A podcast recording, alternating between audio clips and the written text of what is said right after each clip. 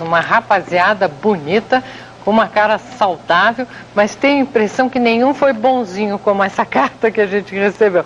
Deixa eu perguntar, deixa eu perguntar só antes de falar da música. Você foi bonzinho quando era adolescente? Eu fui muito bonzinho, minha mãe não tem do que reclamar. É mesmo? E quantos anos você tem agora? Agora eu tô com 23. E não, não acha feio com 23 mentir desse jeito? pois é, né? Seu nome qual é? Eu sou o André. Galera, eu sou o Edu Falaschi. Galera, aqui é o Fábio Leone. Pessoal, é, é, aqui é. Continuo sendo o André Matos. Você está ouvindo o Vinil na Estante. Sua dose semanal de música pesada.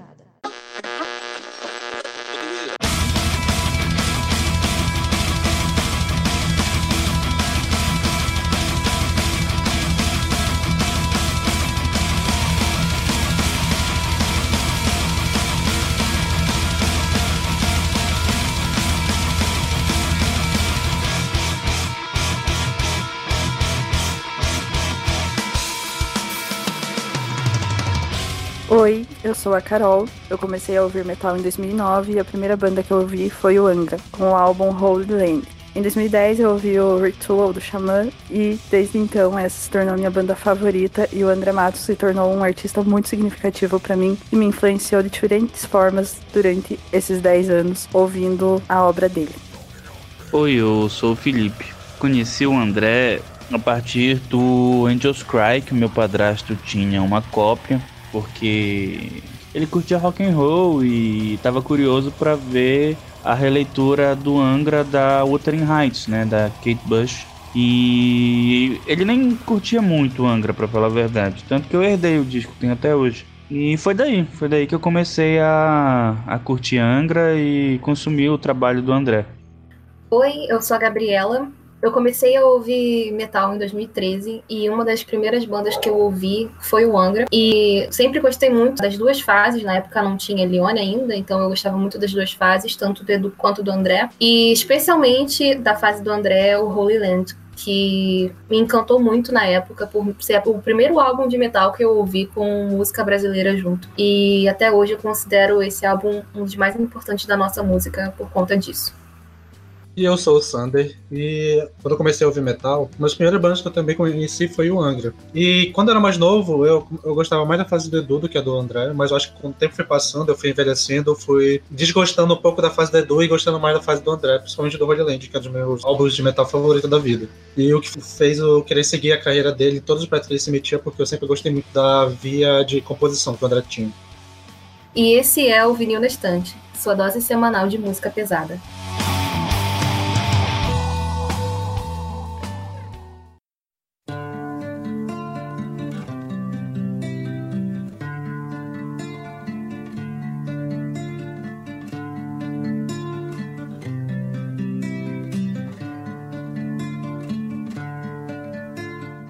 Protetor de animais, vegetariano, amante de cinema e de literatura e uma das principais vozes do metal nacional. Esse foi André Matos, que morreu precocemente aos 47 anos, no dia 8 de junho do ano passado, deixando uma legião de fãs estarrecidos com aquela morte tão inesperada quando ele, há uma semana, tinha feito um show com o Xamã e o Avantasia. Sua morte teve tanta repercussão na internet que ganhou notas de homenagens desde o PSTU até Nando Moura, passando por João Gordo e Regis Tadeu. Páginas feitas por fãs brotaram nas redes sociais em tributo ao trabalho de André Matos. Se a despedida em si já é triste, a de André pegou a todos de surpresa. A última música que ele cantou em um palco foi Reach Out for the Light, com o Tobias Summit, amigo de longa data com quem ele participou do Avantasia.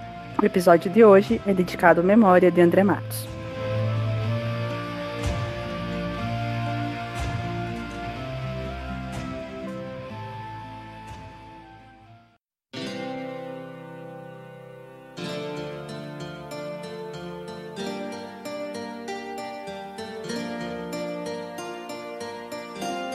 Para nos guiar, a gente vai seguir a ordem cronológica das bandas pelas quais o André passou, mas como a carreira dele foi de idas e vindas, como no caso do Viper e do Xamã, não significa que a gente vai seguir uma linha temporal exata. Então, né, a gente já começa falando do Viper, que foi a primeira banda dele, mas que ele retornou em 2012. Então vamos fazer uns comentários aqui sobre o Viper. Gabi, qual a sua opinião sobre o Viper? Cara, eu acho o Viper de verdade impressionante, porque os caras eram muito novinhos. Assim, não era nada novo que eles estavam entregando, mas para um bando de moleque, né, que tava tendo sua primeira Sim. banda e muito novos, eles estavam entregando já uma coisa fantástica. E é impressionante ver, inclusive, a diferença vocal do André do primeiro pro segundo álbum, que parece uhum.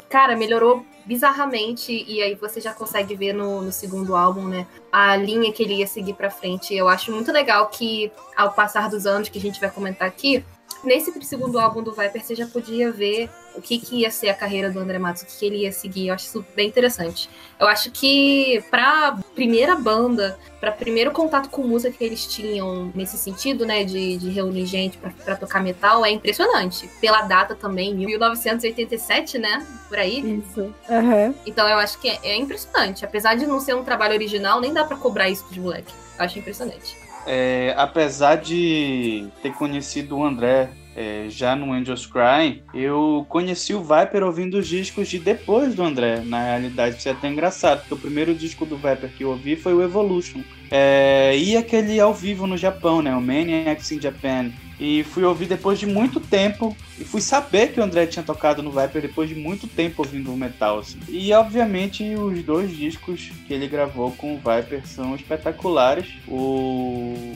Future of Fate é um disco um pouco mais maduro, né? Porque o Soldiers of Sunrise a gente vê que é uma coisa muito mais crua e muito mais produto da juventude deles mesmo, né? Agora o, o disco seguinte, né, já dava para ver que eles estavam dando realmente uma roupagem bem mais profissional para banda e isso se traduziu no resultado. O disco é espetacular.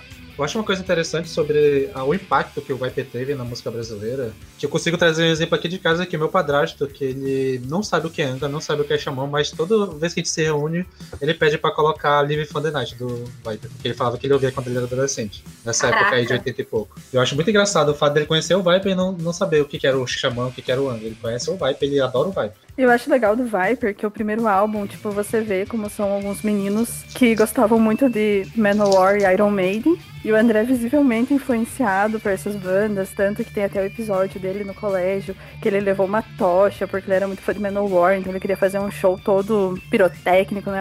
Ia fazer um espetáculo. Ainda assim, né, já no primeiro ele tinha muita personalidade, no segundo parece que ele já estava começando a encontrar ali o caminho dele que ele ia seguir. E do retorno do Viper, vocês foram no show? em 2012? Eu não consegui ir, porque 2012 ainda não, tinha começado em show ainda, porque na época não estava trabalhando. Mas eu lembro da época que teve aqui, eu lembro da repercussão que teve e tal. Mas eu realmente não consegui por questões financeiras mesmo, mas uhum. era um show que eu queria eu, ter ido. Eu fui em Curitiba e atrasou e tal, e era uma noite bem fria, assim, mas valeu a pena. Foi a primeira vez que eu vi o André e para mim foi incrível, mas eu sou muito fã do André, então e ele sempre respeitou muito o público. Ele parecia uma criança no palco sempre. Ele se entregava no palco. Ele sempre estava muito feliz no palco. Então, ver ele no palco era sempre muito bom. Infelizmente, a experiência que eu tive não foi muito boa, porque eu vi o show de Belo Horizonte e eu tenho quase certeza que foi o pior show da, turnê, porque. Não por causa do André, né? Mas, enfim, o Pete já começava a dar alguns sinais ali de que ele estava muito embriagado, não estava tocando porra nenhuma, o pessoal ficou puto, mandaram ele tomar no cu, ele chamou a galera pra porrada, enfim, um carnaval.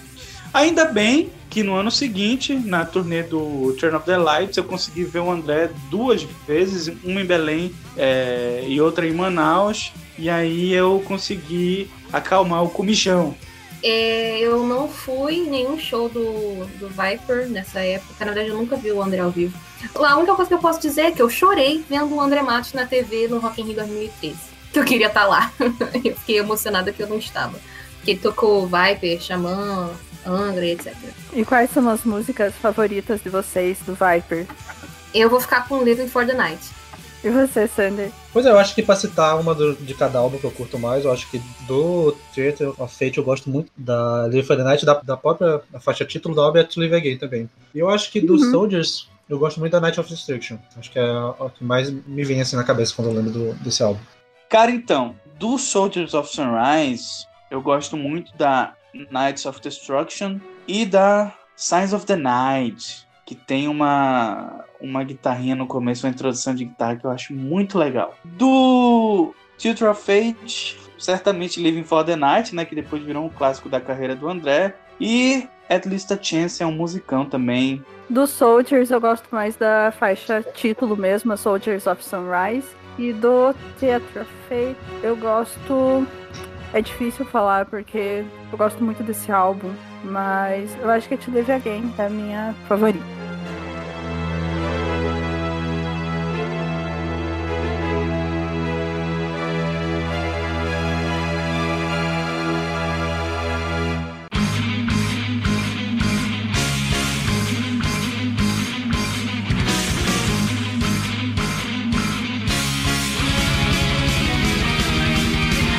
Depois do Viper, o André foi pro Angra com o amigo dele, o Rafael Bittencourt, atual guitarrista do Nunca Saiu do Angra.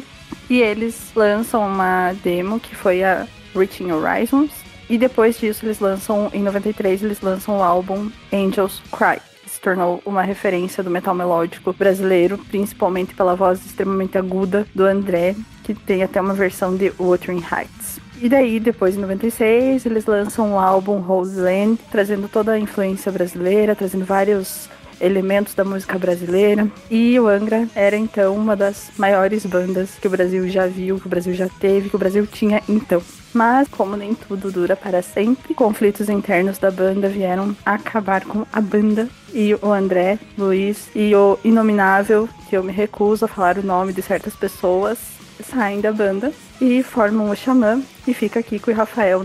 É, o que vocês acham dessa fase do Angra? Como vocês veem essa fase do metal nacional para a história do metal e o trabalho do André nela? O Angels Cry foi um dos meus álbuns favoritos desde o início, assim. Apesar de eu gostar muito da fase do Edu, quando eu comecei a ouvir, eu ouvia pra caramba o Angels Cry. Eu acho muito interessante a parte tanto de, do vocal do André, mas como também a influência de música erudita que ele trazia pra banda. Então, os solos de guitarras que tinham uns violinos por trás, tipo, achava muito doido aquilo. Mas eu acho que até hoje eu considero o melhor álbum dessa fase, o melhor álbum do Angra como todo é o Holy Land, que é um álbum perfeito. Que eu só aprendi a apreciar, acho que bem mais velho, mas hoje em dia eu concordo que ele é o melhor que o Angra já fez. Tanto pelo conceito quanto pela execução musical mesmo. Tanto que eu creio que foi nessa época no, que, do Holy Land que ele o André foi cotado para ser o caixa do Iron Maiden, né? Que ele chegou foi, a correr lá. Uhum, foi nessa época. E realmente foi um, um, álbum muito impactante. E ele também saiu mais ou menos naquela época que o Roots do Sepultura saiu, né? Uhum. Que tinha também essa influência brasileira, na música brasileira e tal, que foi meio revolucionário de botar uma cara tapa no Brasil, o que, que o Brasil pode oferecer de música. Já o Fireworks, assim, eu não, não ouço tanto assim. Eu gosto de algumas músicas tipo Speed, Metal Wakers e Lisbon, mas no álbum como todo não me agrada tanto. Mas o Holy Land e o Angels Fire eu adoro. Eu comecei a ouvir metal com Power Metal. Foi o primeiro gênero que eu me agarrei quando eu tava começando a vida nesse gênero no, no metal. Comecei pensando muito que metal brasileiro não era muito bom. Mesmo não tendo contato com nada ainda, quando eu ainda era muito nova. E eu ficava nessa de que só as bandas europeias eram boas e tal, ouvindo Halloween, ouvindo Blind Guardian, ouvindo Stratovarius, Rhapsody. E aí todo mundo falava muito de Angra. E um certo dia eu resolvi dar uma chance. Falei, tá, vamos ver o que que, que, que essa banda brasileira aí tem, né? Vamos ver. E eu peguei o Angels Cry. E eu fiquei encantada, porque aquilo ali era tudo que eu gostava em power metal europeu no Brasil. Então, eu fiquei impressionada que um brasileiro, ó a mentalidade na época, né? Eu fiquei encantada que um brasileiro conseguia fazer cantar da mesma forma que os europeus que eu gostava, que músicos brasileiros conseguiam tocar o mesmo metal que eu gostava dos europeus. E então foi bem impactante para mim, porque foi o meu primeiro contato com metal nacional. Não foi com Sepultura, foi com Angra. Eu só fui ter contato com Sepultura e gostar de verdade muito mais velho. E aí, depois do Angels Cry, eu peguei o Holy Land. Que eu depois eu fiquei mais encantada ainda, porque eu nunca imaginei que desse para combinar música tradicional brasileira, né, o baião, o forró, com metal, com power metal. E esse disco, em especial para mim, hoje em dia eu nem escuto mais tanto a fase do, do André. Na verdade, eu não escuto muito mais power metal e nem Angra. Mas eu tenho absurdo carinho por esse álbum, eu gosto muito, porque foi meu primeiro contato com esse tipo de fusão de identidade brasileira E eu acho ele um marco, cara. E como, e como o Sander falou, ele e o Roots saíram na mesma época e tal, e eu acho eles, assim, discos se você for metaleiro brasileiro, você tem que ouvir esses álbuns. E é bom que você goste, porque eles significam muito pra gente. Uhum. Sem sacanagem, eles, eles são muito importantes pra gente e são um puta orgulho nacional mesmo. E então eu considero o Holy Land isso. É uma bíblia nacional você gostando de Angra ou não, você gostando de Power Metal ou não, é um álbum que tem que ser um must para você, porque é muito foda o que, o que os caras fizeram, de verdade. E o Fireworks eu também não sou muito fã. Acho que ninguém é muito fã do Fireworks. Coitadinho. Mas o Angra tem esses, tinha pelo menos esses ciclos, né? De tipo, o primeiro álbum é muito power metal, aí o segundo tem uma tem um lance mais chan, assim, diferente, aí o terceiro é meio meh. Que nem o da fase do Edu também tem o Aurora Consurgis, que também é bem meh, mas enfim. E o Fireworks, bom, eu gosto do Fireworks a Lisbon e Gentle Change, basicamente, que eu acho que é porque eu vi elas ao vivo, então são as únicas que eu lembro. Mas é isso. Bom, então, Angels Cry, como eu falei, eu conheci por causa do meu padrasto e já é logo de cara pé na porta, né? Porque o disco começa com a Finista Alegro e Carry On que viriam se tornar clássicos do Angra, né? Talvez a maior canção do Angra. Mas esse disco tem Time, Stand Away, é...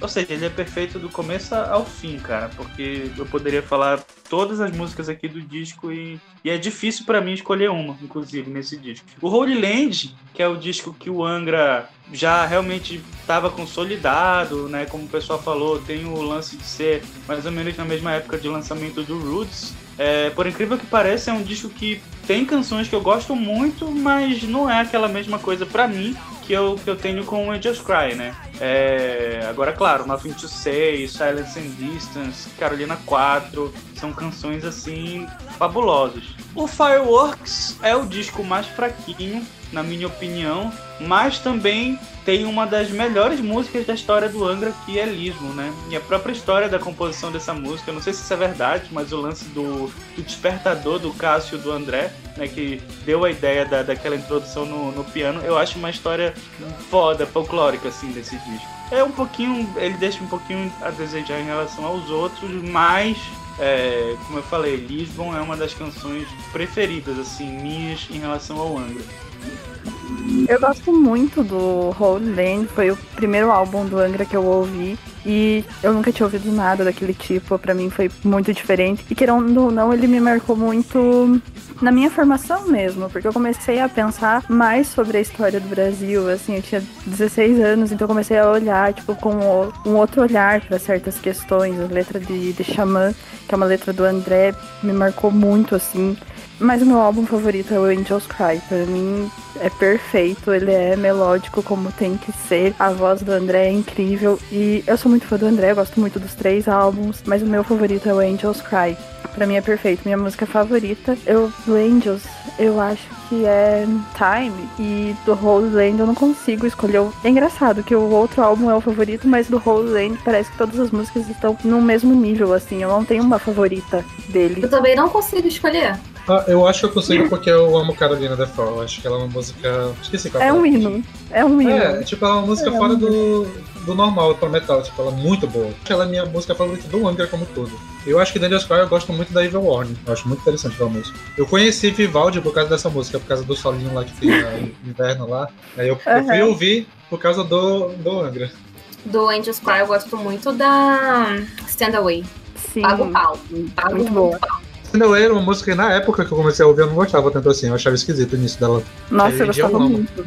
Eu ouvia seguidas vezes. Eu acho que eu, eu prestei mais atenção na Stand Away depois que rolou aquele, aquela participação da Tarja com o Fablione, não com a, não a do Edu, que aquilo ali é uma aberração. Mas a. Desculpa, Edu, eu te amo, mas. Vamos combinar que não foi tão bom assim. Mas a, a do, do, do, show lá do Angels Cry 20 anos que teve, que eles gravaram no uhum. DVD, que tá muito boa, que eu gosto muito. E aí depois disso eu falei, nossa, essa música é boa, né? Vamos reouvir aqui no Angels Cry rapidinho como é que ela é. Aí eu falei, putz, ela é boa mesmo, né, Ben? Ia citar depois, mas eu, eu tava né, na turnê que o André fez de 20, de 20 anos do. Foi o primeiro show. O primeiro único show que eu consegui nele foi no show justamente na turnê de 20 anos do Angels Cry. Uhum. Ele tocou o álbum inteiro, caraca, foi um show perfeito aquele dia, nossa. Eu queria Eu- muito ter ido nesse show, gente. Ai, nossa, agora deu, bateu até uma tristeza. Eu fui no do Angra, mas o do André eu não consegui. Eu fui no do Angra também e, na minha opinião, não, fe- tipo, não podia dar nem pra comparar. Porque nessa época ainda tava o Inominável na bateria e realmente eu não pude bater e, o- e eles fizeram o crime de tocar Carry On acústica nesse show. Nossa. Nossa! Todo mundo animadão esperando, agora vai vir a porrada e tocar acústica. Todo mundo deu uma brochada lá no pó. Meu Deus, que tristeza. E, inclusive, depois eu queria ter ido no. Eu não lembro se o André fez, agora viajando aqui no assunto Angra. Eu não lembro se ele fez também, mas eu queria ter ido na comemoração do Holy Land do Angra. Porque, Ele porra, fez. O fez André também? fez. Deu maior treta entre o André e o Angra em 2016. Foi assim que eu conheci a Carolina Marcon, nossa grande entusiasta, porque foi a treta do, do Holy Land. Porque parece que. Eu não lembro quem que anunciou antes de quem. E daí até teve Rafael indo comentar em post da página do André Matos. É, poxa, podia Novidade, ter né? aceitado. Podia ter aceitado o nosso convite e vir cantar com a gente, não sei o quê, porque o André não queria papo com o pessoal do Angra. Por que E- será, né? Nem imagino. Foi nessa época que surgiu a alcunha do Moreno. Foi nessa época que surgiu a alcunha do Moreno, porque o Felipe Andreoli falou alguma coisa assim sobre o vocalista Moreno. E então, eu acho que foi até a Carolina Marcon quem surgiu, a primeira pessoa quem eu, que eu vi usando esse termo, porque ela falou, ela falou que era o Moreno, então, né? Ah, a gente não liga de falar do Moreno. E assim ficou a alcunha Moreno. Nunca errou, certíssimo. Eu sou obrigada a concordar, né? Que porra, Angra é uma, uma, uma banda que gosta de gente problemática. Não, e tipo, o público, meio que na época, eu lembro de ver uns comentários assim, o André tem que voltar, tem que fazer uma turnê com o Angra, porque o público quer isso. Tipo, cara, não é porque o cara é um artista que ele é teu empregado, sabe? Que você. Nenhum teu um empregado tem que fazer o que o patrão quer só pra suprir a vontade desse patrão. E, tipo, é um argumento muito tosco isso, de ah, o público quer. Tá, mas isso ia contra os princípios do cara, tipo, se reunir com quem não tinha mais nada a ver com ele pessoalmente. E o André sempre foi muito honesto na, no trabalho dele. Seria muita hipocrisia ele, né, ser tão honesto assim e se sujeitar a certas coisas só pra conseguir vender ingresso. É, na época que rolou isso tudo, eu era uma fã que queria muito ver junto o Angra com o André fazendo especialmente os shows do, do Angels Cry e do, e do Holy Land. Na época eu achava que, assim, seria realmente muito legal se eu fizesse isso. Hoje, sete anos depois, eu já penso da mesma forma que você, porque os caras do Angra não são lá muito fáceis de lidar. E na época o Kiko tava na banda, né? E o, o Kiko, acho que dois. Acho que a treta era mais com o Kiko do que com o Rafael em si. Aham. Então, assim, cada um tem seus problemas, lógicos, são Tanto que eu-. O, na época que o André morreu, tava rolando uma boato de que o André tava conversando com o empresário né, do André na época, que era o Paulo Boron, e que provavelmente ia rolar uma reunião alguns anos depois, né? Provavelmente quando a banda completasse 20 anos, seria ano que vem. 30 anos, no caso, né? Eu acho isso Uhum. meio suspeito do que falar isso. Sim. Hum, eu acho bem suspeito. É porque isso tava rolando duro, não foi depois, foi antes, assim. A, gente tava, a semana lá que do. Porque pô, o Rafael foi no show do Avantasia lá, então eles conversaram lá pra S e tal. E na verdade, é, antes do show do Xamã em 2018, em agosto, o André deu uma entrevista pro Moita do Heavy Talk e ele falou, o Moita perguntou sobre uma possibilidade de voltar pro Angra e o André não negou. Dessa vez o André falou, por que não? Vamos deixar em aberto pro futuro. Deu tipo uma desconversada. Mas ele não, não negou veementemente como ele fazia sempre. Então Sim. ele tava mais aberto mesmo. Eu acho É. que o- ele voltando a conversar principalmente com o. Inominável. Luiz, não, com o Luiz, principalmente, porque o Luiz ele, ele Ah, se sim, reconciliou aham. com o Rafael e tal, ele fazia participação na época do, desse show do, do Holy Land, ele É, tocou com, o com Luiz eles já tinha voltado. aham. E o Luiz que que meio que, sim. foi o Luiz que fez o meio de campo, né, do Xamã voltar e tal. É, e quem volta a trabalhar com o Inominável, volta a trabalhar com os outros, né?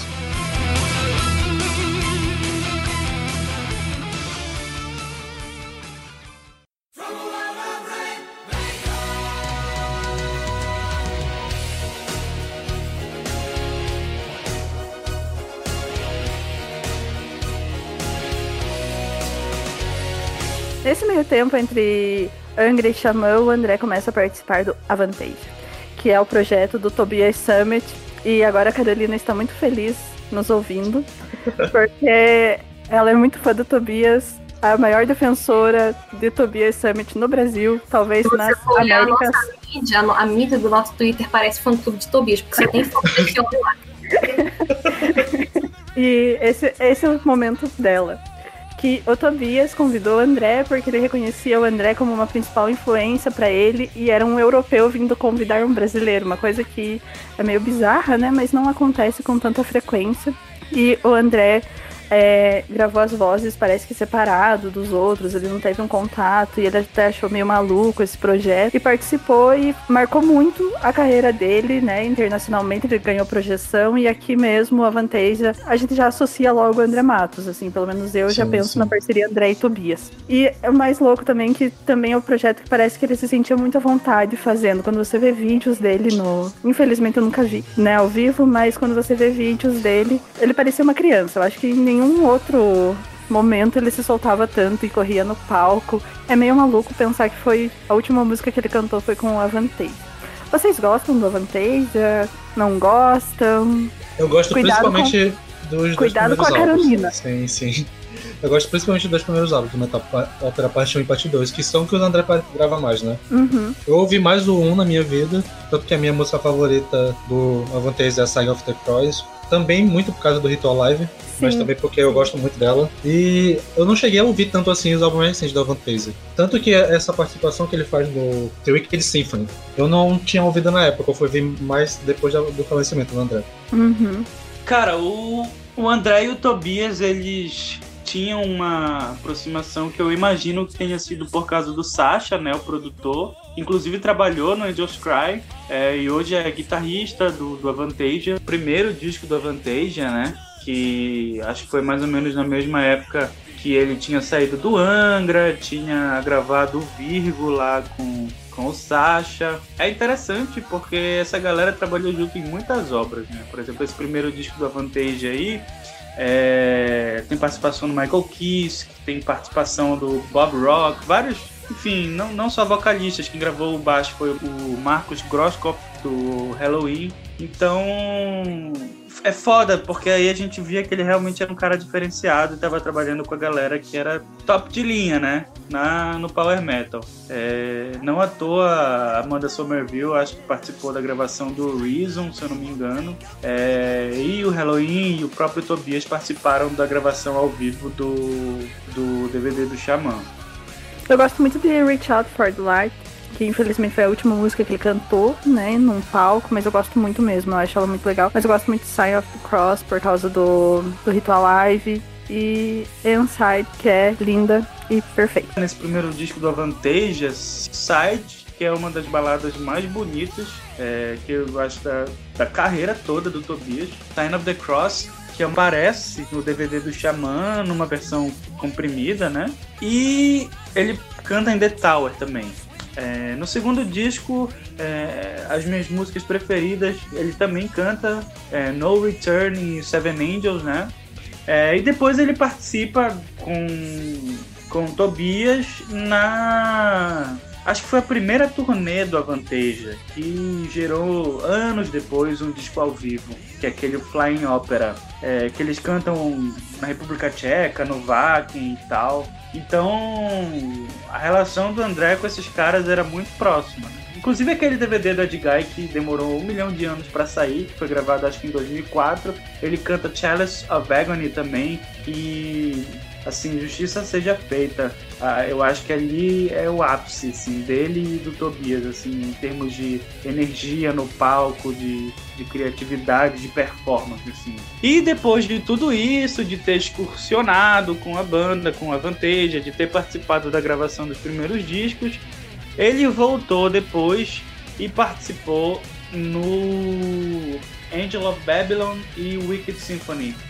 Eu não sei- eu acho que ele não não gravou nenhuma voz pro Scarecrow, mas foi justamente o disco que originou a turnê do Flying Opera. Então assim, o André tem um tinha, né, dá, dá até pra ver porque os caras se manifestam é, uma proximidade e um afeto muito grande com essa galera, principalmente com o Sasha e o Tobias. E você, Gabriela? Oh, meu Deus. então, rindo de nervoso. Eu, por algum motivo, que eu não sei explicar qual é, eu nunca dei bola pra Avanteja. Eu não gostava de, de Ed Guy, já eu não, não curtia a voz do, do Tobias, eu não gostava das, da, das músicas do, dele. Mas o Avantage tinha né, um monte de outros artistas que eu amava na época, principalmente o André e o Michael Kiske do Halloween. Então, eu não sei porque que eu nunca dei bola pra esse, pra esse projeto. Mas aí, enfim, não, não gostava, né? Na época que eu gostava de Power Metal, passou-se sete anos. Aí eu fui ouvir para gravar esse programa e eu acabei, assim, é legal, sabe? É, eu tava ouvindo e pensava, nossa, se isso fosse há sete anos atrás, eu com certeza teria gostado bastante dessas músicas. Então é, é legal. E das que eu ouvi, a que eu gostei mais foi a Sign of the Cross também. Carolina, nos perdoe por isso. Vamos ser cancelados.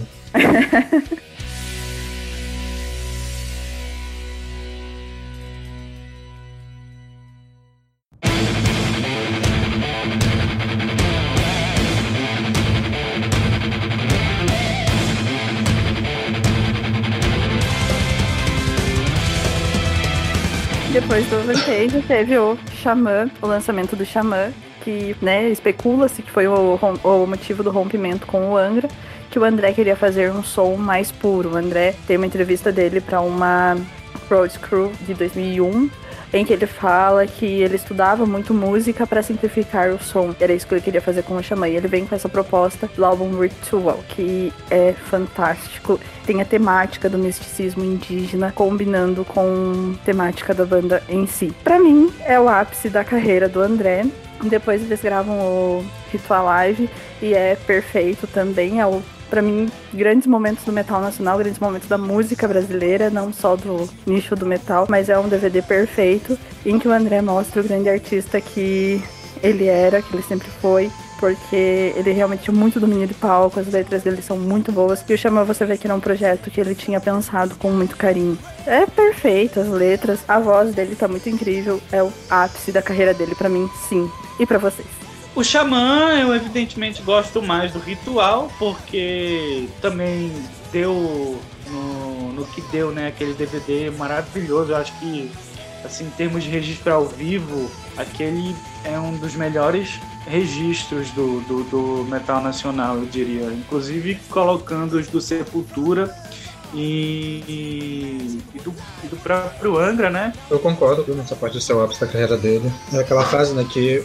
o ápice do Angra foi o Holy Land com o André, mas o ápice do André foi o Xamã. Principalmente uhum. nessa fase, especificamente do ritual, que eu acho que eu, eu prefiro do que o Reason, porque o eu acho que eu não ouvi tanto quanto o Ritual, principalmente porque eu ouvi muito Ritual Live. Eu acho que foi um dos DVDs que eu mais ouvi na minha vida de metal. E eu gosto muito do. tanto da, da criatividade que a música traz de ser essa coisa simples. Eu gosto muito do timbre de guitarra do, do Hugo. Eu acho que foi a principal adição da banda, essa coisa de transformar duas guitarras em uma. Tanto e ele, o Hugo né, foi o principal, acho que, compositor que trabalhou com o André desde a época do Xamã até o André Solo e tal. E eu gosto muito da, da levada que ele traz pra guitarra, das composições dele. E a voz do André não tem nem o que comentar, né? Tanto que nesse álbum também, no Ritual, tem o, a, a música mais famosa, talvez uma das mais famosas do metal brasileiro, que é a Fairy Tail, que tocou em novela. Sim. Uhum. eu ouvi, conhecia na época da novela, não sabia o que, que era, mas eu lembro dessa música. E o Rita Live, pra mim, é o melhor DVD que já teve aqui no Brasil. Que do mundo. Sim, perfeito, perfeito. E aliás, o Xamã também teve uma música em um filme da Sandy Júnior, de Sandy Júnior. Aquele filme Aquária toca Ancient Winds no comecinho do filme. Ah, Enfim, Xamã, Xamã era tão, tão perfeito que teve invadiu a cultura de massa. Para quem diz que metal é um nicho fechado e não sei o que, André Matos conseguiu levar sua palavra para todos os cantos. Unindo ah, todas as tribos, tal qual o Nirvana. Unindo todas as tribos. Eu acho engraçado saber. que o, o, o Sander falou da Fairy Tail de ser uma das músicas mais famosas do metal brasileiro. E eu não poderia concordar mais, porque eu lembro que há muito tempo eu conversava com um colega que ele só ouvia metal extremo, ele só ouvia thrash metal, death metal e black metal, o cara era truzão, mas o cara deitava pra Fairy Tail. Ele adorava. Ele não gostava de Angra, ele não gostava do resto do Xamã, mas ele amava essa música. Ele falava, porra, essa música aqui é muito boa, cara. Eu falei, é, pois é. E a melhor música para você apresentar para pessoas que não são do metal também. Porque um dia eu fui fazer um trabalho de inglês na faculdade e daí tinha que fazer apresentar alguma coisa que você gostava muito. E foi bem na época do show do Xamã em 2018. E daí eu falei, eu vou falar de Xamã, então, e falei do Xamã e daí eu precisava mostrar pra turma. E a turma era bem diversa, mas não tinha ninguém que gostava do metal. Tinha só uma pessoa que tinha faltado nesse dia. E eu coloquei o vídeo de, do Ritual Live, né, né, de Fairy Tail, e todo mundo ficou encantado, todo mundo Sim, ficou. muito bom esse É, vídeo. é incrível, e tipo, todo mundo, nossa, como assim? Metal não é só gritaria. E o André, além de tudo, lindíssimo no piano lá, cantando, e enfim, é incrível, é, E o é um controle de marco da música. o controle do palco que ele tem nessa, nessa música, né? a Brincadeira que ele faz com o público. Esse, vídeo é muito bom. sim, sim. E uma coisa engraçada da Fairy Tail é que até uma colega de faculdade minha, eu lembro que uma vez eu tava andando no carro com ela, ela pediu pra eu escolher a música. Lá no carro fui vendo assim, eu descendo a parte, ué, ela tem uma xamã, ué, xamã, tipo, ela só ouve indie e rap e tal, aí eu vi chamando no meio e ver a Fairy Tail, que ela falava que gostava muito dessa música. Tipo, ela só conhecia essa música do xamã, mas ela gostava. É a música que une todas as tribos. E qual é a música favorita de vocês do Xamã? Então, no ritual, eu gosto muito da For Tomorrow, mas eu gosto mais da versão ao vivo, eu gosto da versão mais do Ritual Live. E A Time Will Come, apesar de ser uma composição do Hugo, é uma, é uma das minhas músicas favoritas, assim, de todo o metal. Eu acho que fico com a Fair Tale, que não dá pra negar essa música. E gosto bastante de Distant Thunder e Over Your Head. Eu não sei se são músicas. Eu não sei se Over Your Head é conhecido assim, tipo, todo mundo gosta, ou se como é Fairy Tale. Não, Mas- não é.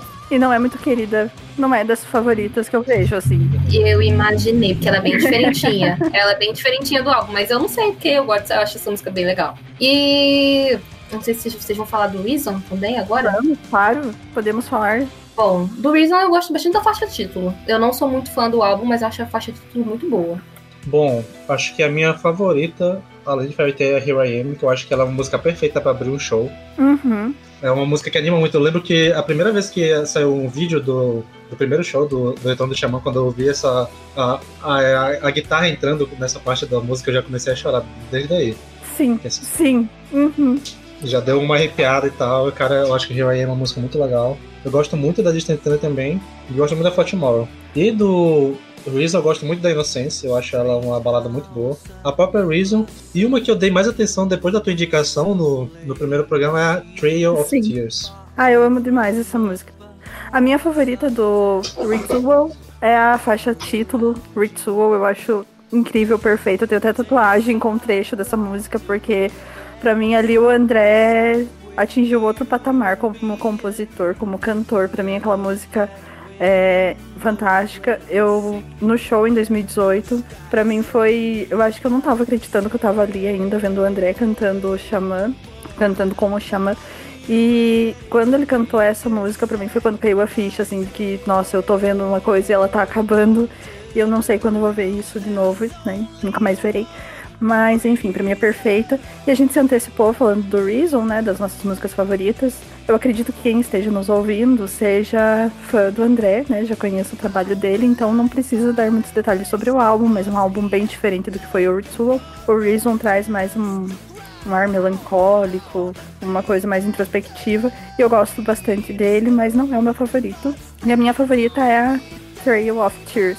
Eu acho perfeita também e é subestimada. Mas eu gosto da faixa título também. Reason é uma música incrível. E depois que o André morreu, parece que foi uma, uma faixa que se ressignificou pra mim, por causa daquela, daquele trechinho que tem, é, né, que traduzindo assim, porcamente, é, um dia a gente se vai e né, a sorte estar vivo, aparentemente sem nenhuma razão. E eu acho que isso ressignificou completamente sem pensar na trajetória dele.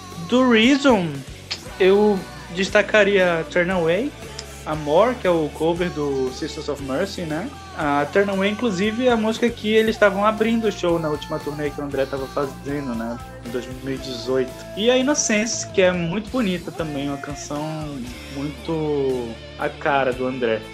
E é interessante nessa época do Reason teve aquela treta, né, do Name Right com o Cleaning, que é o nome da banda. Tanto que no Reason tem o, o Xamã tá com dois As e tal. E eu acho que mais ou menos nessa época aí também teve a treta do André com o nominável baterista, que foi quando os, os, outros três da banda saíram e ficou só o, o baterista e fez uma outra nova banda, que pessoalmente para mim é muito ruim. Para mim também. Gente, abominável.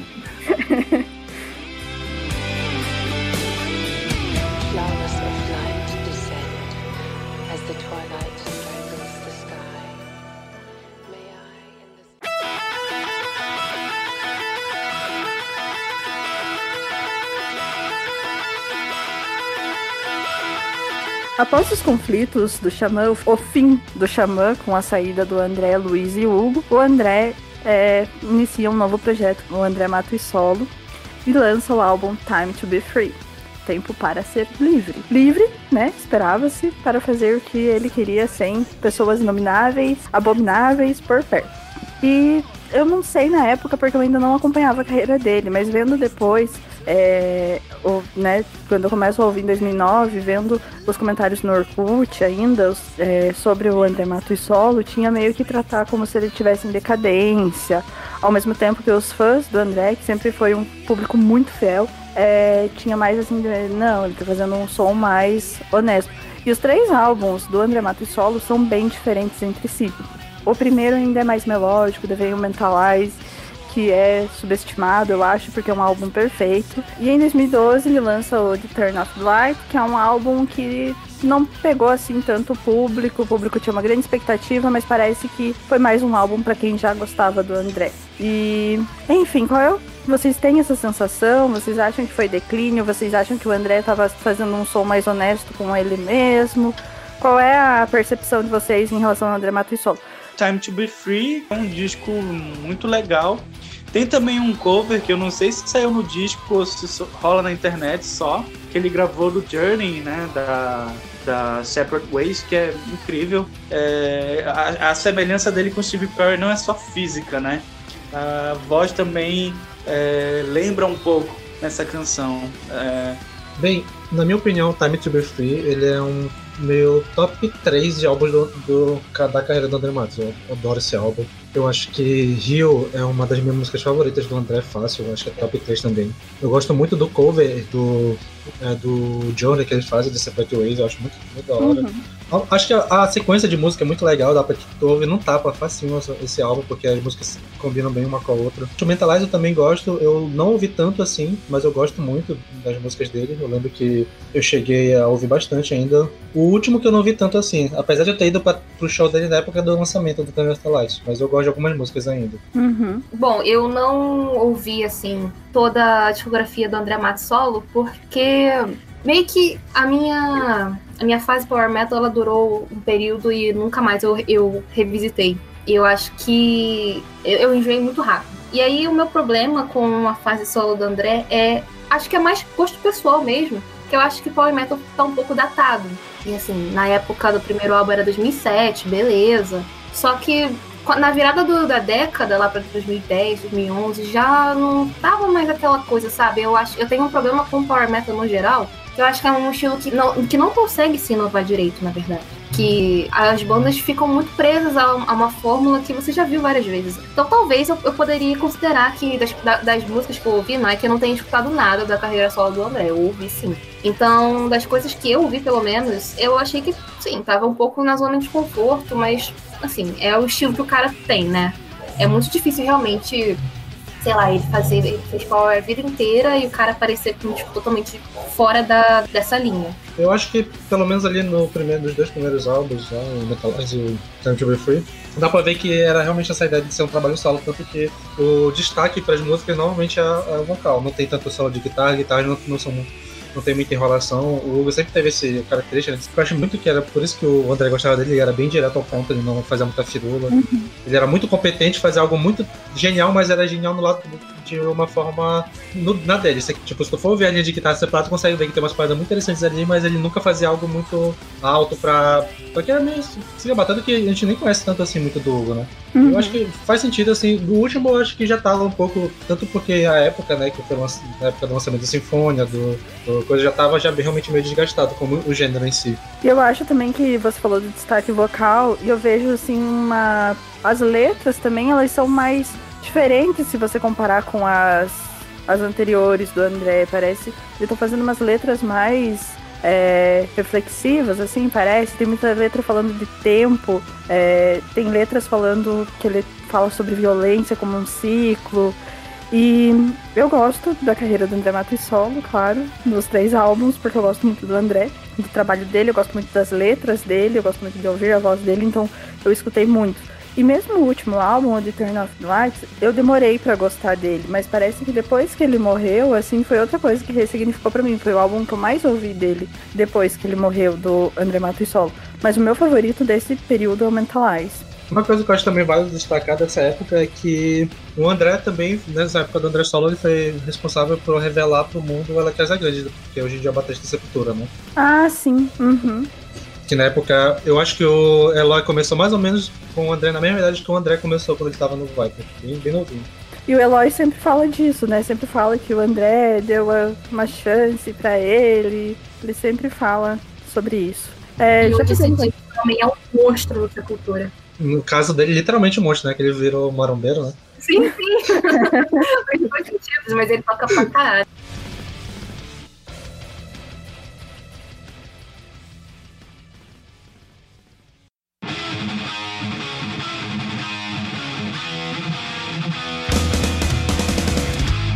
Aqui já podemos falar sobre o Sinfonia, que foi um projeto Sim. ali do André quando ele estava na Europa, que ele morou um período na, na Suécia, e ali ele fez um. participou de um projeto com o Timo Tolkien. E, gente, eu não consigo gostar do Sinfonia, mesmo gostando muito do André, talvez porque eu nunca gostei de Stratovarius, então o Sinfonia foi uma coisa que pra mim, assim, eu nem lembro que existe normalmente. É, eu também não gosto do Sinfonia.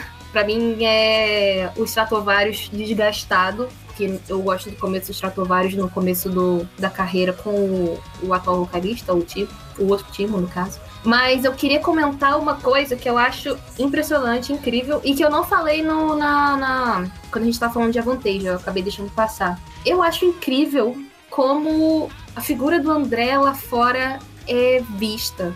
E isso pode parecer muito estranho, é muito estranho falar isso, mas eu acho que é verdade. A gente não vê os nossos artistas nacionais como a gente vê artistas internacionais. A gente não costuma colocar um músico brasileiro de metal no mesmo patamar de um músico do mesmo estilo lá fora.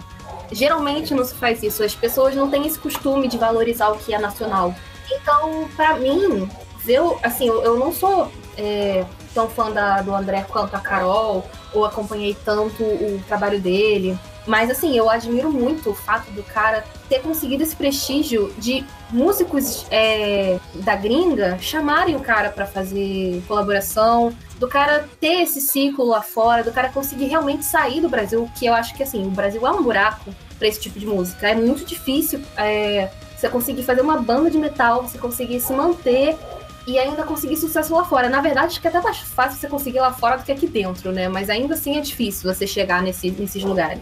O Sinfonia é uma banda com um monte de monstro do power metal, né, gente? Tem gente do, do, do Stratovarius, né? O Stratovarius, tem o Tem o Halloween. O Willy Kusk, tem o maluco do Master Plan lá também, o baixista.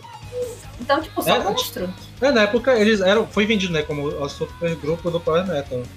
Eu acho que isso que foi o que fez a, a crítica da época bater em cima, porque criaram muita expectativa nesse álbum. E... É, acabou que o Sinfonia ficou uns Stratovarius, basicamente, né? Sim, sim. E apesar de eu gostar bastante, assim, eu lembro que eu ouvi muito na época, eu gosto muito da a primeira faixa, Filhos da Fábula, eu gosto muito de Santiago. A própria Em Paradiso, eu gosto muito do, do coro que tem na, na música, a melodia do coro, acho muito interessante.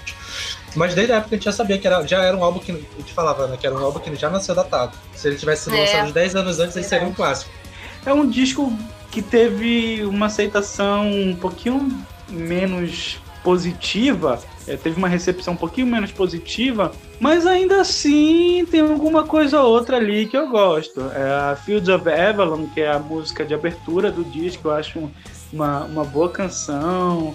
A Rhapsody in Black é uma música que eu gosto muito, talvez uma das minhas preferidas da, da carreira toda do André. E assim, apesar da banda depois ter se desfeito, acho que o André até chegou a, a brigar com o Timo, né? Porque o Timo ele chegou a ofender o André é, na internet, assim, em público, então uma coisa, uma baixaria. Mas apesar de tudo isso, né? Eu, eu acho que o disco poderia ser pior. Tem discos bem piores de power metal, assim, de bandas grandes, inclusive. Então eu não teria tanta coisa para reclamar desse do, do Sinfonia. Só que, claro, dá pra ver que era uma coisa que tinha menos tesão por parte da galera. O André participou de vários projetos, ele participou do Virgo, participou do Sagrado Coração da Terra aqui no Brasil com o Marcos Viana, participou do projeto do Corcioli. E vocês querem comentar alguma coisa sobre isso? Porque eu gosto muito das participações do André no Sagrado Coração da Terra são umas músicas meio. Até eu já fiz piada, assim, músicas para você escutar enquanto você tá acendendo incenso, assim, que tem a letra do Bem-Aventurados. Que é muito assim, nossa, quando você tá. Não é metal, tá longe de ser metal, mas é, é muito bom. O Corcioli, ele tem um clássico dele nessas participações com o Corcioli, que é o. ele cantando Who Wants to Live Forever do Queen. E também é muito bom. Eu acho que ele fez show com o Corcioli em 2018 também no, na época do retorno do Xamã. E acho que ele caiu no palco, se não me engano, quando ele foi receber um, outra pessoa, quando ele foi receber uma flor. E, enfim, vocês conhecem os projetos, acompanham, gostam, então, acompanharam? Então, o Vivo eu sempre ouvi de nome, mas eu nunca cheguei a ouvir. E os outros eu também não conhecia. Mas eu também queria citar uma participação que ele faz com o Cosos, que é a faixa Evil Sight, que é uma faixa muito legal. E o Pompeu, né, ele é um cara que sempre fala muito bem do André, né? Ele sempre, na época, ano passado, quando teve coisa, ele deu uma entrevista falando que ele ficava, sei lá, dois, três anos longe, sem se falar, mas quando eles se encontravam, eles sempre passavam uma madrugada inteira conversando de música e tal. Eles eram muito, muito próximos. E o Pompeu postou muitas homenagens pra ele, né, na época do falecimento. E eu acho que vale citar também, porque esse álbum do Cosmo também é muito legal. E a, a música aí do site. E eu queria agregar o assunto das participações dele, ele gravou, ele fez parte, na verdade, do coral do Consight to Oblivion, do Epica, em 2004. O álbum saiu em 2005, uhum. mas acredito que a gravação tenha sido em 2004. Então, assim, o cara em 2004 ele já estava fazendo participação em álbum de banda da Holanda. Rapaz, uhum. a globalização. Acho muito foda isso. E a última música que ele gravou em estúdio foi uma participação com uma outra banda. Ele gravou a música The Mirror com a banda Dune Hill, que é uma banda brasileira. Foi a última gravação dele em estúdio. E tem várias participações dele. Tem a participação dele com o Dr. Sim, a participação dele em Fire, que se tornou um clássico. Enfim, foram vários projetos. E ele tocou no Soul Spell também, né? Uhum. É muita participação. Acho que a gente não conseguiria listar, porque quando você acha que já falou de tudo, aparece mais uma. É muita coisa que ele fez. Sim, sim. There's no chance for us. So decided for us. Bom, a gente fez um rápido apanhado, não tão rápido talvez, sobre a carreira do André, com alguns comentários pontuais, né? Não teria como dar abranger toda a obra dele, falar detalhadamente sobre tudo. E, infelizmente, pra, estamos aqui marcando um ano que o André não está mais neste mundo.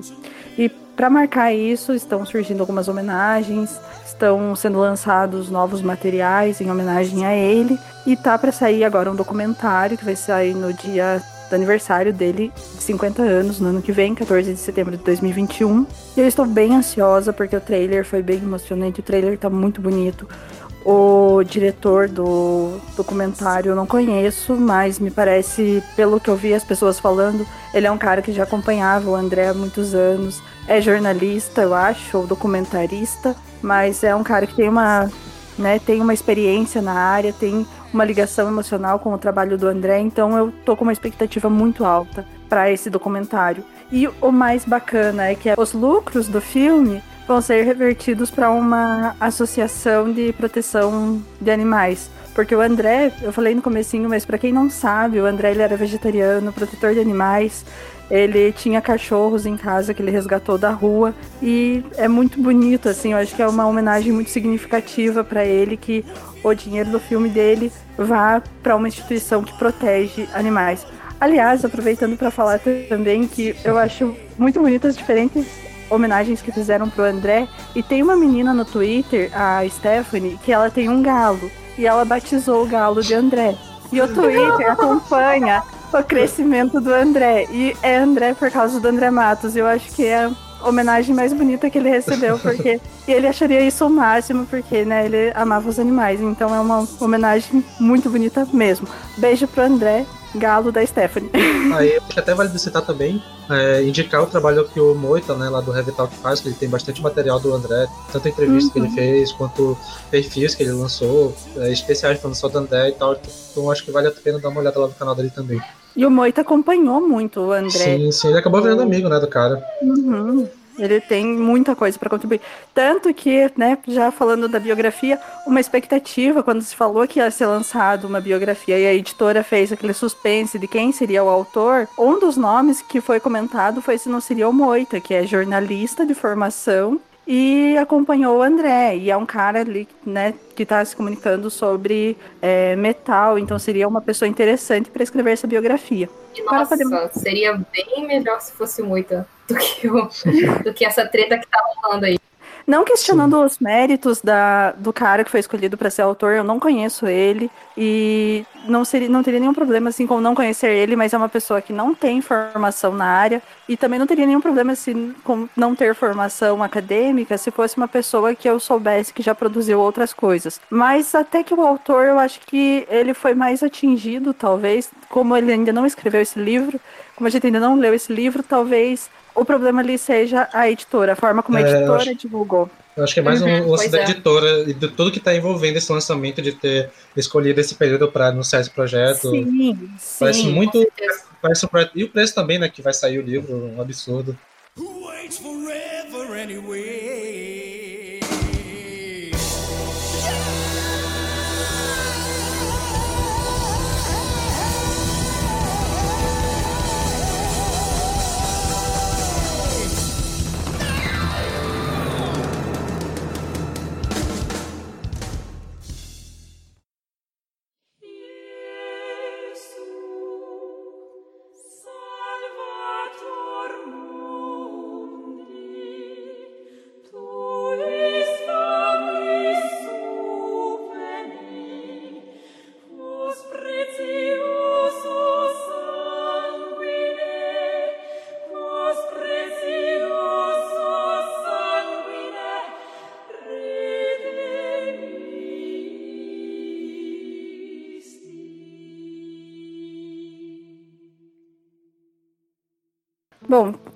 Chegamos ao final do episódio e o final a gente vai falar da morte do André. Que, como já foi falado, pegou a todos de surpresa, porque uma semana antes ele estava fazendo show, correndo no palco, cantando alegremente com Tobias, com o Xamã, e ninguém esperava que uma coisa dessas fosse acontecer, quando ele tinha retornado tão feliz. E como foi o impacto disso para vocês pessoalmente? Porque para mim foi horrível, eu realmente não esperava. Eu tava sentando para fazer um trabalho da faculdade, quando eu vejo a notícia no, é, no Facebook e foi impactante. Na hora eu não acreditei, todo mundo ficou naquela expectativa de vão confirmar, não vão confirmar, será que é alguma pegadinha de mau gosto? E daí confirmam. E enfim, foi muito, muito triste. A morte sempre é triste, mas quando é uma pessoa aos 47 anos que tá muito feliz, uma pessoa que traz muita felicidade para as pessoas. É, até eu vou fazer aqui um comentário que eu já fiz várias piada, essa piada várias, não é uma piada, é um comentário. Várias vezes uma observação que tem um episódio de Doctor Who e o Sander gosta de Doctor Who, em que o em que o Doctor morre e o mundo vira do avesso. E parece que depois da morte do André, tudo começou a virar do, do avesso. E parece que ali foi o marco. Tipo, parece que é, as coisas começaram a desandar a passos mais rápidos depois dali. É, enfim, é só uma comparação assim de pessoa que gosta muito de André Matos, gosta muito de Doctor Who e fica pirando nessas coisas. Mas enfim, como vocês receberam, como vocês lidaram com isso? Porque eu não soube lidar, eu corri conversar com todas as minhas amigas, com todas as pessoas, corri para as redes sociais, postar textão, chorar. Eu não acreditava, ver que ah, daqui a pouco ele ia aparecer. Tipo, não, gente, eu tava aqui na Chapada dos veadeiros, curtindo a natureza. Isso tudo foi mal entendido. Como vocês lidaram com isso? Bem, é, o meu tem uma história meio engraçada de uma forma meio trágica, porque ele faleceu no dia 8 de junho, né? E o meu aniversário é no dia 7 de junho. Então, bom, ano passado, meu aniversário eu tinha saído, né, pra, pra beber e tal, com os amigos. No dia 8, que era no sábado, eu tinha aula de manhã. Então eu fui pra aula, pra faculdade, já meio de ressaca. E eu lembro que assim que eu entrei na sala, fui dar uma olhada no celular, vendo o grupo de Facebook, ouvi alguém postando lá no Word Angra dizendo que o André tinha morrido. Mas como eu nunca levo muito a sério o que o pessoal posta naquele grupo, eu pensei, ah, deve ser alguma brincadeira. Eu guardei o celular fui prestar atenção na aula. Aí, no saí da aula, né, voltando já pra casa, fui dar uma olhada no celular de novo, aí já vi uma galera postando, já vi o pronunciamento oficial do, da página do Xamã. Eles postaram e apagaram depois, depois postaram de novo. Aí foi quando eu já fui começando a cair a ficha, assim. Eu lembro que eu fiquei muito mal nesse dia.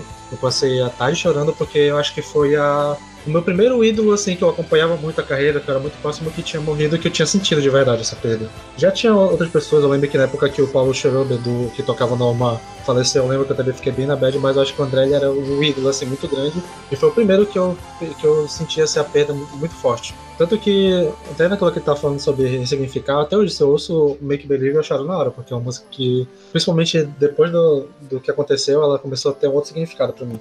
É, e pegando o gancho da Make Believe, depois que o André Matos morreu, é, eu fiquei, eu fiquei muito, muitos anos sem ouvir, sem ouvir Angra, principalmente a fase do André, porque o único álbum assim, do Angra que eu pegava para ouvir com frequência era o Temple of Shadows. E aí, quando ele morreu, é, eu tava para fazer uma, uma prova de vestibular no dia seguinte, no domingo. Isso foi num sábado, né? No domingo.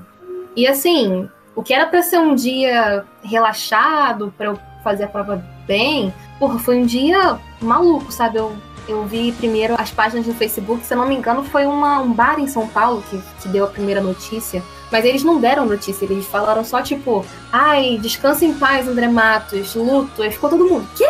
Mas onde? Quando? Como? Né? E aí as coisas foram desenrolando e tal. E porra, foi muito triste. Mesmo sendo um cara que eu já não ouvia há anos, eu fiquei, porra, desolada, porque o cara era novo, ele, eu tava sabendo dos shows que ele tava fazendo e tal. E aí, falando sobre Make Believe, eu peguei as músicas pra ouvir depois, né, durante o dia, que eu fiquei, putz, mano, sabe quando a ficha não cai? Não tava caindo, de jeito nenhum. E ouvi Make Believe pela primeira vez depois de tantos anos, depois do ocorrido, eu chorei, cara. Eu, e é muito difícil eu chorar ouvindo música assim, e, porra, na, no, tre no trecho que ele fala Maybe I Wanna Die Some Other Day, porra, meu mundo caiu ali, né? Essa música teve um. mudou de significado para mim totalmente depois desse acontecido. Foi muito, muito, muito triste. Cara, então, a morte dele foi foda. Foi muito escroto, assim, porque eu vi. Eu vi no Flash mesmo, sabe? Tava na internet fui atrás, achei que era fake news logo de cara, assim, porque enfim, porra, o cara, o André era jovem, né? A sensação foi de perder uma pessoa próxima, porque querendo ou não, a gente traz um pouco da subjetividade do artista para o nosso convívio, para nossa vida, quando a gente passa muito tempo é, consumindo a obra dele, consumindo aquilo que na realidade é ele colocando a verdade dele na arte. Então, isso passa a ter significado para a gente também e cria-se um laço afetivo mesmo. Então, eu não tenho nenhum problema de dizer que eu chorei, tentei gravar Make Believe tocando no violão, não deu certo, que eu, que eu não conseguia cantar, que eu ficava chorando e, e foi foda, cara. Assim, pois a gente coloca as coisas em perspectiva e e assim, percebe o quanto ele foi grande, o quanto ele foi importante para a música brasileira, não só para o metal. E a gente passa a ser grato por poder ter acompanhado, poder ter visto de perto. Eu acho que a hora que foi divulgada a notícia, que foi confirmado, todo mundo ficou meio perdido, porque ninguém esperava mesmo. E o André era muito querido. E daí você começa a ver toda a comoção, você começa a ver como ele era querido, como ele era respeitado, como o trabalho dele influenciou pessoas que você nunca imaginava, como ele era amigo de muitas pessoas. Enfim, foi muito triste mesmo. Eu lembro que uma amiga minha, a Carol, com quem. a Carol Lopes, com quem eu fui no show do Xamã, eu lembro que ela comentou que ela tava sem tomar água, ela passou o dia sem conseguir nem tomar água. Ela esqueceu que de ficar com sede, assim, porque de tão triste que ela ficou com a morte do André. Eu acho que foi isso, foi um impacto, sabe? Porque até porque ele falava muito, sabe? As músicas tinha muita música falando sobre vida, sobre morte, sobre é, sobre tempo e não, não exatamente melancólico, era mais uma pegada assim de a gente precisa aproveitar enquanto a gente tá aqui, porque a gente vai embora muito cedo, a gente vai embora de repente. Ele tinha muito isso, tanto que o principal hino da carreira dele, o principal hino do Angra, que é Carry On, fala disso, né? De tipo seguir em frente, apesar sim, de tudo. Sim. Então eu acho que assim, e e daí tem um vídeo que compartilharam dele na. Eu não sei em qual chapada que é, eu acho que é a Chapada dos Veadeiros, que é um lugar bem bonito que a gente tem aqui e está sendo destruído pelo agronegócio. E ele falando, se tivesse que ir embora agora, eu iria feliz. E enfim, aquele vídeo é. Nossa, eu lembro, eu, eu tô ligada nesse vídeo, tava todo mundo compartilhando no dia. Porra. Me destrói sempre que eu vejo, Nossa porque. É...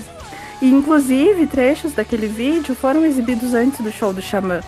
Então, para quem esteve em algum show do Xamã e viu aqueles trechos, e daí vê aquele trecho que não esteve, não foi exibido antes do show, mas é ele falando justamente sobre se eu tivesse que ir embora agora, eu iria feliz, é. é destrói, assim, é muito impactante.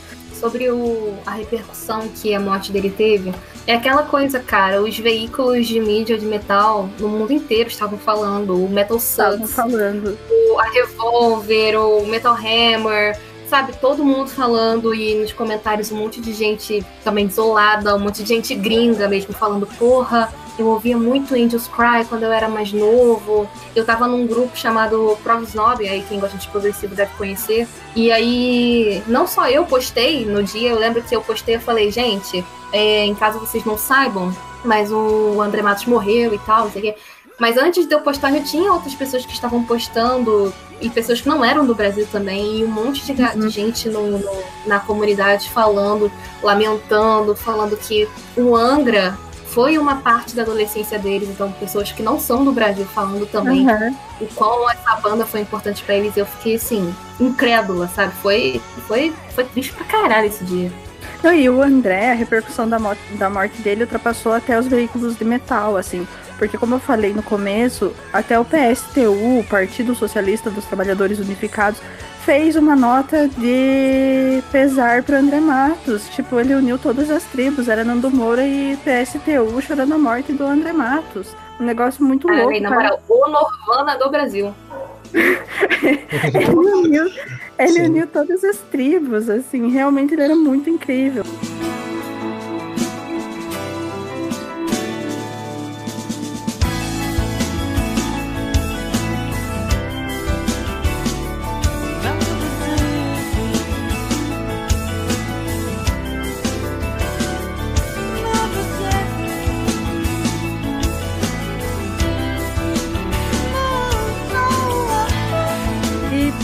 Significado hoje, assim, para fechar aqui o episódio, o significado da obra dele para vocês, como vocês veem a obra dele hoje, como vocês veem esse legado que ele deixa pra gente, o que a gente faz com esse legado? Sim, bem. Eu acho que o principal, até como, é, como a gente costuma chamar ele, né, de maestro, de saber que ele foi um dos maiores músicos da história do Brasil. Uhum. De que ele. Tanto. E ele foi uma, uma pessoa que levou a bandeira do metal brasileiro. Pra vários fontes, vários fontes. Tipo, tem vídeo dele no Donos da Bola lá, o programa de futebol, lá cantando e tal, que virou meme. Ele tava em todo lugar, ele era muito fã de futebol, né? Ele era corintiano e tal. E acho que é, tanto na parte de influência quanto nessa parte de tentar sair um pouco do comum, de botar uma parada brasileira, tentar trazer influências de tentar sair um pouco desse. de é, Principalmente no Power Metal, que ainda tem muito essa parte de querer de seguir, de estar tá bem monótono e tal.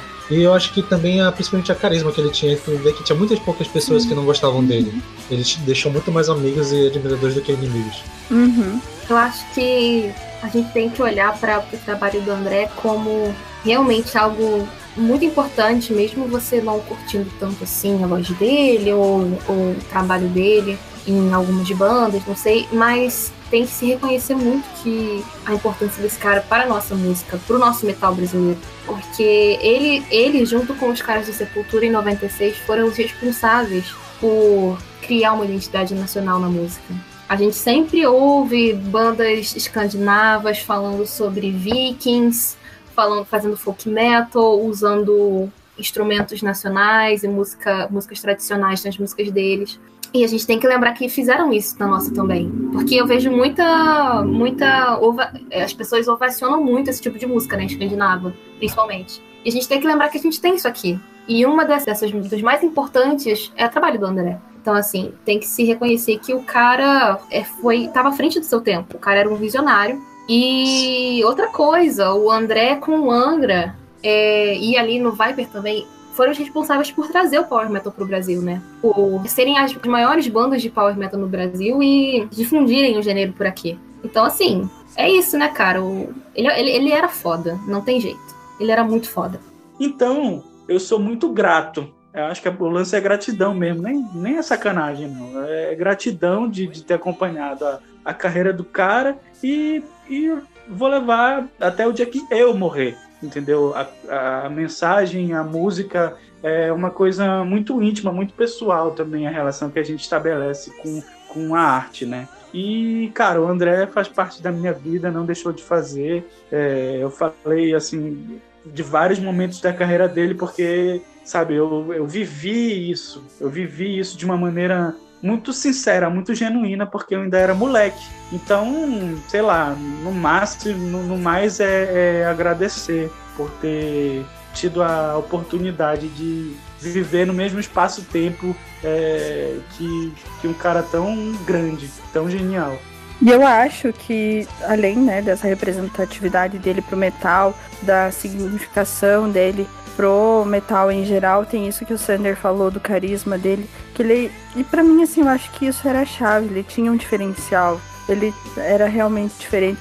Há muitos comentários de como ele sempre era atencioso com o público, como ele sempre respeitava muito o público, ele respeitava muito o próprio trabalho, ele respeitava muito é, o trabalho dele porque era o que ele queria apresentar para o público. Então eu acho que é isso que ele deixa assim esse respeito, esse carinho pelo trabalho que ele tinha pelo público e pensar assim que o metal ele tem que ser muito mais esse tipo de gente que traz essas coisas boas, ainda mais agora que a gente precisa tanto de um acalanto, tanto de pensar em umas coisas que tragam uma tranquilidade, que faça a gente pensar assim, coisas além de tanta tristeza que a gente já vê cotidianamente. E a obra do André era isso, era uma obra que não terminava em si mesma, ela ia além, ela trazia coisas além, talvez por isso que ele tinha um público tão fiel. Tanto que desde a época do Orkut também já se fazia piada de que o fã do André era a viúva, né? As viúvas do André Matos, porque era um público muito fiel e que não aceitava outros no lugar dele porque ele era insubstituível. E realmente ele é insubstituível porque ele era único. E tudo que o Sander falou, eu assino embaixo, assim, eu concordo. Sim, sim. Que ele falou do carisma, que ele deixou muito mais amigos do que inimigos. Ele cultivou muito mais afetos do que desafetos, e eu acho que essa é a principal mensagem do trabalho dele. É a honestidade e o carisma dele. Acho até também pelo perfil que ele tinha, né? De não se envolver muito publicamente, né? Ele era um cara Sim. bem reservado, assim. E eu acho que, sei lá, a imagem que fica para mim dele é daquele show que eu fui em 2013 do também do Just né, que eles faziam um set misturando músicas do Vibe do, do André Solo e tinha a troca de, de que eles iam usar as guitarras afinadas e os instrumentos afinados para tocar o Just Fire na íntegra e ficava um tempo assim para os instrumentos tocar instrumento. E nesse tempo ele ficava lá brincando. E, tipo, esse show era um, era um teatro que era muito, era muito perto do palco, então eu tava literalmente na frente dele. Eu toquei na mão dele várias vezes. E eu lembro que nessa hora ele começava a brincar com a gente lá, começava a puxar coro cantando Michael Jackson, fazendo umas brincadeirinhas com a galera lá. Tipo, ele era um cara muito animado e a presença do palco dele era muito interessante, muito boa. Sim, sim, ele era dono do palco, ele era um artista incrível e no palco ele, ele se soltava. A gente perdeu muito com a partida dele, a música teve uma perda assim que é inestimável, porque ele tinha muito a contribuir ainda.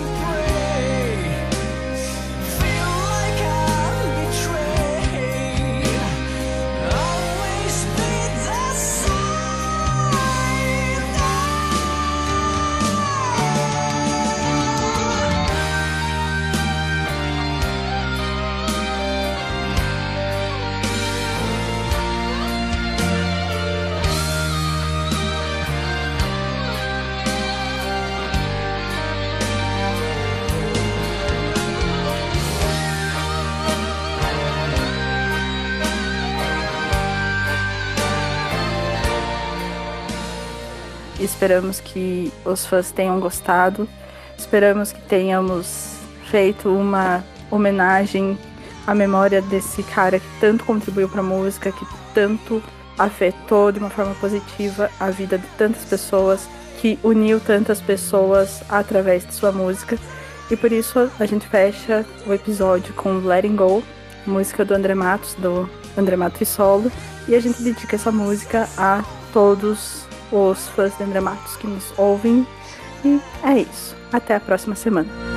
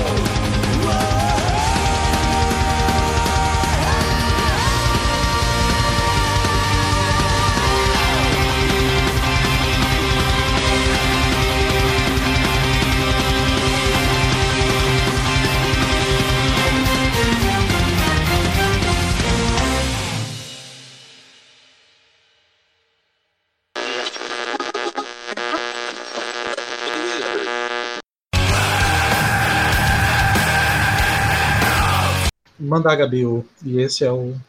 E esse é o. Ai, peraí. Esse é o qual? Ah, vinil na estante. E esse é o vinil na estante. Seu. Ih, gente. Caralho, travou aqui. O que, que eu tenho que falar? E esse é o vinil na estante. Sua dose semanal de música pesada. Caralho, foi difícil, hein? Porra! Meu Deus! Tudo bom? Completamente sem mil que eu estou no dia de hoje. Nem parece que foi tu que gravou essa vinheta, né?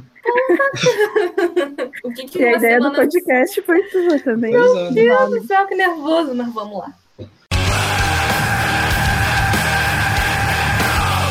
André Matos sem acento. É, André Matos sem André acento. Matos sem acento. Eu caí nesse conto já.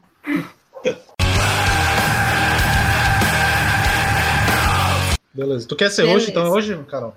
Posso ser. Posso Beleza. ficar com essa. Tô meio nervosa por estar emocionada, mas. Tô meio emocionada, mas. Pela data também, 1800 e... 1987, né? 1900... 1800. O cara é um Caralho, o cara era mesmo, né? o bichão é doido mesmo. Mas então, Que acabou sendo, né, o maior, o maior parceria que o André teve foi com o Tito. É Tito mesmo? Uhum. Ou tô Tito? confundido? Não, eu tô confundindo, né? Tô falando merda. Você É tá Tito do Hugo? É Hugo, nossa, caralho. Eu vou Eu regravar. acho que. É, sim. Eu tava eu lembrando de irmão, assim, ó, não, Tito é o irmão do Edu, cara. Eu tô viajando aqui. Se eu tivesse que ir embora desse mundo em breve, iria feliz. E. E gostaria de, de agradecer mesmo a oportunidade que nós tivemos até hoje. Porque a gente pode dividir muita coisa com, com muita gente. E isso é arte de verdade. Isso acho que talvez seja